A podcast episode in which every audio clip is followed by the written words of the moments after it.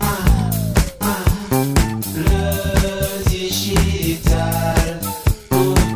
Il y a des objectifs de transformation qui sont plus urgents que d'autres. C'est le cas notamment avec la transition écologique, qui est une transformation urgente et vraiment nécessaire. Le dernier rapport du GIEC est édifiant. Il met l'accent sur les effets du réchauffement climatique qui s'annoncent irrémédiables même dans l'hypothèse d'une limitation de la hausse des températures à 1,5 degré centigrade comme fixé dans l'accord de Paris. Cette transition écologique, on a un peu l'impression qu'on en parle beaucoup, mais qu'elle n'est pas encore la véritable top priorité des entreprises et de leurs collaborateurs. Pas facile d'en faire la top priorité, pas facile en effet parce que cette transformation demande de changer beaucoup de choses rapidement. Euh, Pour certains, réduire cette transition demanderait d'accepter de revisiter l'ensemble du modèle économique de l'entreprise. Pas facile parce que pour d'autres, réussir cette transition nécessiterait de décroître économiquement ou de croître autrement pour ne plus dégrader la nature. Pas facile parce que la prise de conscience collective met du temps à se concrétiser en plan d'action immédiatement actionnable. Pas facile pas facile. La solution passera très probablement par des changements de comportement et par la mise en place de pratiques concrètes et efficaces au service de la transition écologique. Et si l'on utilisait la psychologie positive pour changer nos comportements? Et si l'on utilisait cette discipline qui s'intéresse aux conditions et processus d'épanouissement et de coopération dans les relations, les groupes et les institutions pour changer les comportements en entreprise vis-à-vis de la transition écologique? Pour bien comprendre comment la psychologie positive permet d'accélérer la transformation écologique en entreprise, l'invité de cet épisode du podcast est Valérie Maas, élue femme du développement durable 2021 et cofondatrice de WeKnow, la green tech spécialiste de l'innovation climatique. Bonjour Valérie. Bonjour PPC. Ravi de t'accueillir ce matin. Première question très personnelle. Comment t'est venu le déclic d'associer psychologie positive et transition écologique? Alors je pense que c'est un chemin personnel qui a été euh, relativement euh, progressif.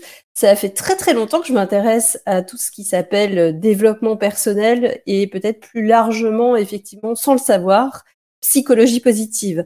Euh, je m'intéresse à ces sujets parce que euh, bah, personnellement ça m'intéresse, la, la, la relation au temps, le- la notion de bonheur, l'éducation des enfants. Et euh, de fil en aiguille, je me suis intéressée à cette, euh, cette science qui s'appelle la psychologie positive, qui est effectivement une science euh, qui est assez récente, hein, qui, est, qui est née dans les années 90 euh, et qui, qui va chercher, comme tu le disais tout à l'heure, euh, le, les modes optimaux, optimales des euh, comportements humains. Et, en m'intéressant en parallèle au climat, je me suis fait la réflexion que finalement, eh ben, changer pour le climat, c'est un peu comme changer nos habitudes. C'est un peu comme euh, essayer de changer euh, nos enfants, leur, euh, leur comportement. Je me suis dit, bah, finalement, est-ce qu'il n'y a pas des liens et des passerelles à faire? Tiens, je rebondis sur les propos d'Alexandre. Il te dit, à son avis, la transition écologique devrait être la conséquence d'une transition personnelle. Tu es 200% d'accord avec ça? Ah ouais, même 400%, effectivement. En fait, je pense que le premier chemin qu'il faut faire, c'est un chemin personnel. On n'arrivera jamais à faire bouger les gens, et, on le voit à nouveau hein, quand on regarde de l'éducation ou on regarde simplement le management, on n'arrive pas à faire bouger les gens en leur imposant des choses, en leur demandant des choses. C'est à chaque fois euh, un changement personnel qui va permettre de changer. Donc on a d'autres manières de faire changer les gens, mais absolument pas en leur imposant ou en les culpabilisant. Un coupable, un coupable va toujours se défendre. Il va toujours essayer de montrer pourquoi son comportement était juste. Alors que, à l'inverse, si on arrive à induire des processus internes, et effectivement ce fameux chemin interne, on arrivera à faire changer les, modes de consommation. Et là, on, demande des changements extrêmement importants pour les gens, pour les entreprises, comme tu le, signifiais très très bien dans ton intro. Euh, le- L'entreprise doit changer assez fondamentalement de business model. Nos, consommations, nos comportements doivent changer. Ça passe forcément par des changements personnels.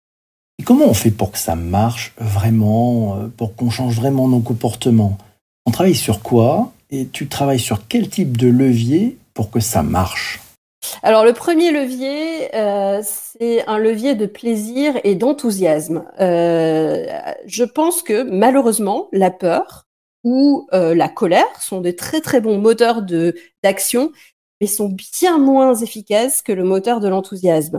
Et je ne sais pas si tu as lu le dernier rapport du GIEC, qui est plutôt un rapport dédié aux solutions pour une fois, qui est donc qui était d'ailleurs un rapport que j'attendais parce que je me disais enfin on va pas parler du climat euh, de manière négative, on va plutôt en parler de manière positive pour donner envie aux gens, pour leur donner des, des solutions, comment agir. Parce que finalement, il y a, y a personne, hein, je ne connais absolument personne qui a envie de polluer pour polluer. C'est pas quelque chose qui arrive au quotidien. Et, et, et ben même ce rapport de solution montre que, enfin, enfin, en tout cas, ce que la plupart des médias en ont retenu, c'est il nous reste trois ans.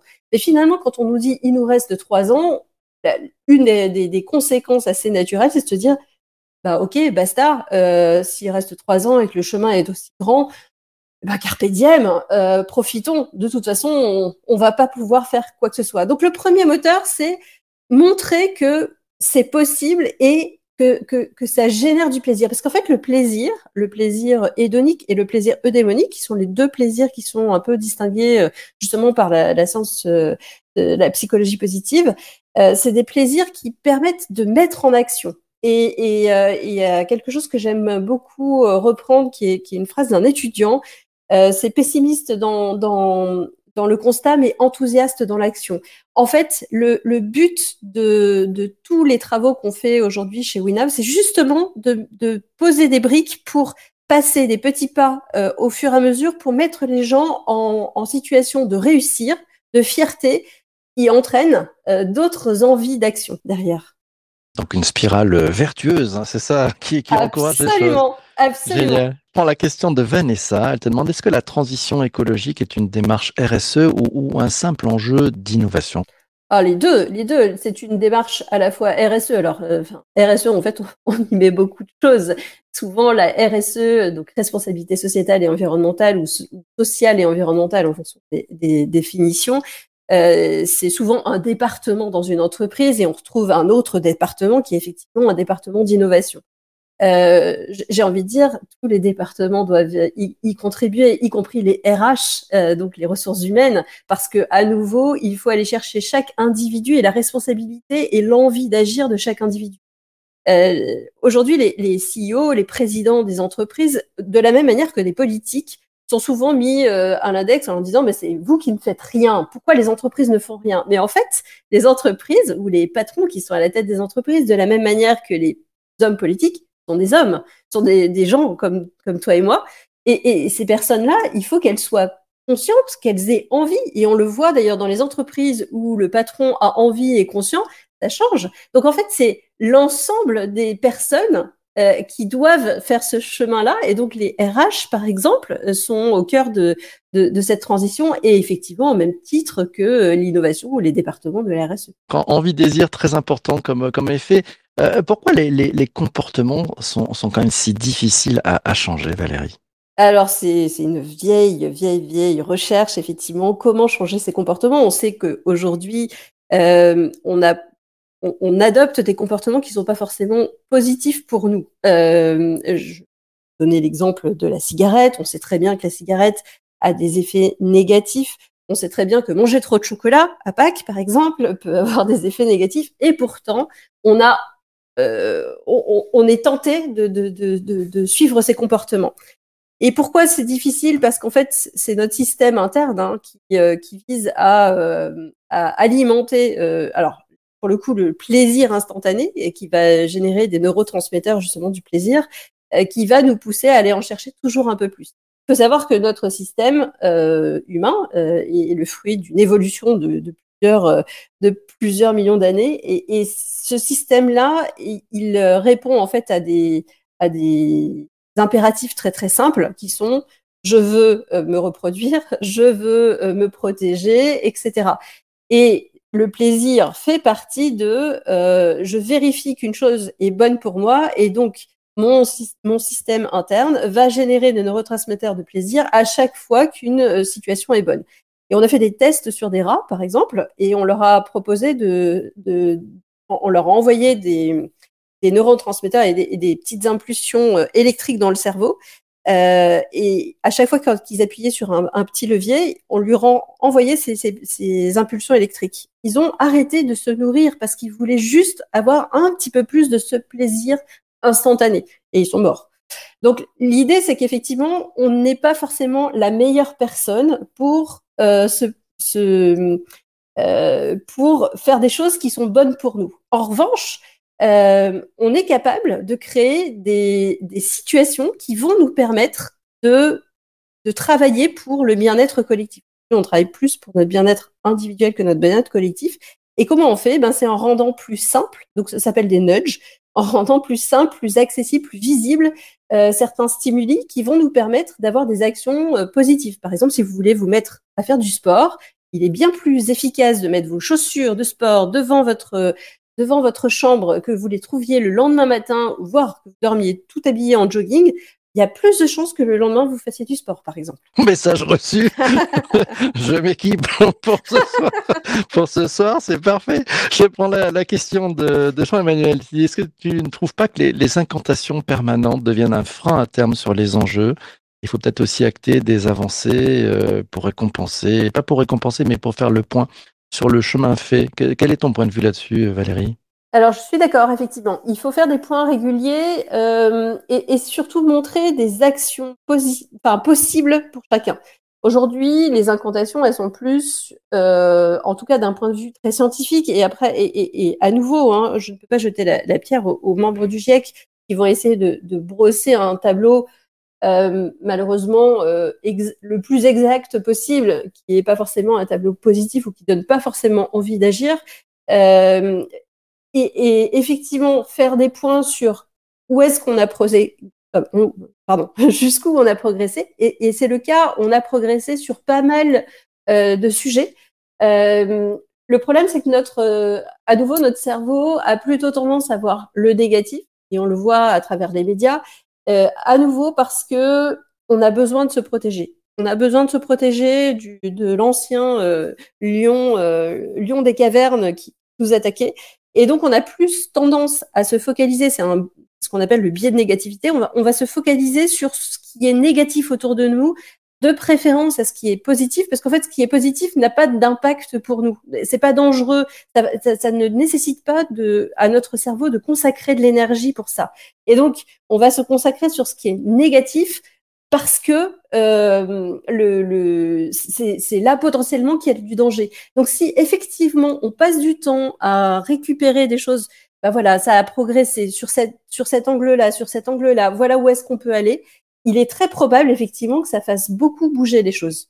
Propos de Vanessa euh, nous dit appreciative inquiry. Oh là là, en anglais, on va devoir le traduire. Les enquêtes constructives, ouais. Euh, c'est une solution pour toi pour accompagner la transition écologique en, en entreprise? Alors, c'est une solution. Je suis en train de me former à la psychologie positive via l'organisme Positran, qui est l'organisme français sur le sujet. Et alors, je suis désolée, je n'ai pas encore euh, passer cette, euh, cette partie-là sur euh, les appreciative inquiry. Donc, je ne vais pas être très capable d'en parler euh, ce matin. Ben, il n'y a pas de souci. voilà, c'est du direct. C'est comme ça que ça arrive le matin. merci. Merci de ta franchise. Merci de ta franchise. Tiens, une idée de Sanjay. Il dit qu'il faudrait un département dans chaque entreprise dédié aux innovations humaines. Quel est ton point de vue là-dessus? Oh, il y en a. Alors, je ne sais pas ce que dire euh, un département dédié aux innovations humaines, mais aujourd'hui, dans toutes les entreprises, en tout cas dans la majeure partie des entreprises, il y a des départements consacrés à l'innovation en tant que telle. Euh, alors nous, ce qu'on croit beaucoup plus, c'est de, mettre les gens ensemble pour réaliser des choses ensemble.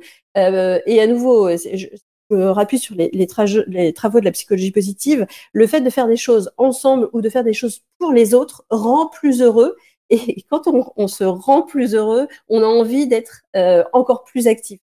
Euh, il y a une chercheuse qui s'appelle Barbara Fredrickson, euh, qui, est, américaine et qui fait des recherches sur les émotions positives.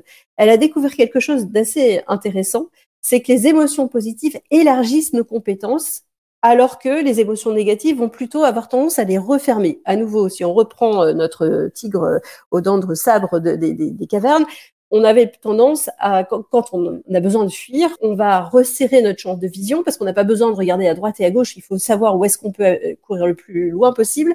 Notre cerveau et, le système du nerf vague vont aller désactiver des systèmes qui sont beaucoup moins intéressants et utiles dans cette dans ce passage-là, comme la digestion par exemple. Euh, même d'ailleurs, il va désactiver une partie du cerveau parce qu'on a beaucoup moins besoin de réfléchir.